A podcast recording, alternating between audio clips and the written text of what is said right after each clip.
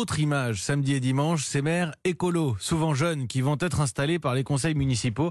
Les deux images tranchent. Bonjour Michael Darmon. Bonjour. Ces élus, Michael, mettent Emmanuel Macron face à un défi. Le président doit redevenir l'homme qui incarne le changement.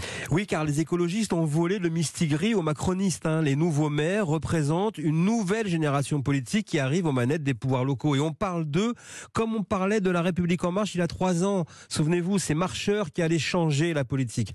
À la différence de nombreux membres justement de la République en marche, ces élus écologistes ne sont pas des novices. Ils ont souvent une expérience politique. S'ils n'ont pas mûri dans les cabinets ministériels, eh bien ils ont grandi dans les associations et les ONG comme Grégory Doucet, le maire de Lyon, issu de l'humanitaire, ou Léonore Monconduit, la toute jeune maire de Boitier, âgée de 30 ans, engagée dans le scoutisme avant de rejoindre Europe Écologie Les Verts, ou encore la discrète Jeanne Berséguian à Strasbourg, une spécialiste du droit dans l'environnement. Autant de nouveaux visages qui sont clairement à gauche et qui ont braqué le socialiste. D'ailleurs, vous avez remarqué, plus personne ne parle de socialisme. On parle désormais de social-écologie ou d'écologie euh, solidaire. Ces lanceurs d'alerte veulent en finir avec la figuration. Alors voici venu le temps des réalités. L'écologie politique entame sa mue et va devoir faire ses preuves, car la gestion d'une ville, c'est aussi une école du pragmatisme, souvent bien éloignée des grands débats sur l'avenir de la planète. Michael Darmon, le fait politique tous les jours dans la matinale d'Europe 1.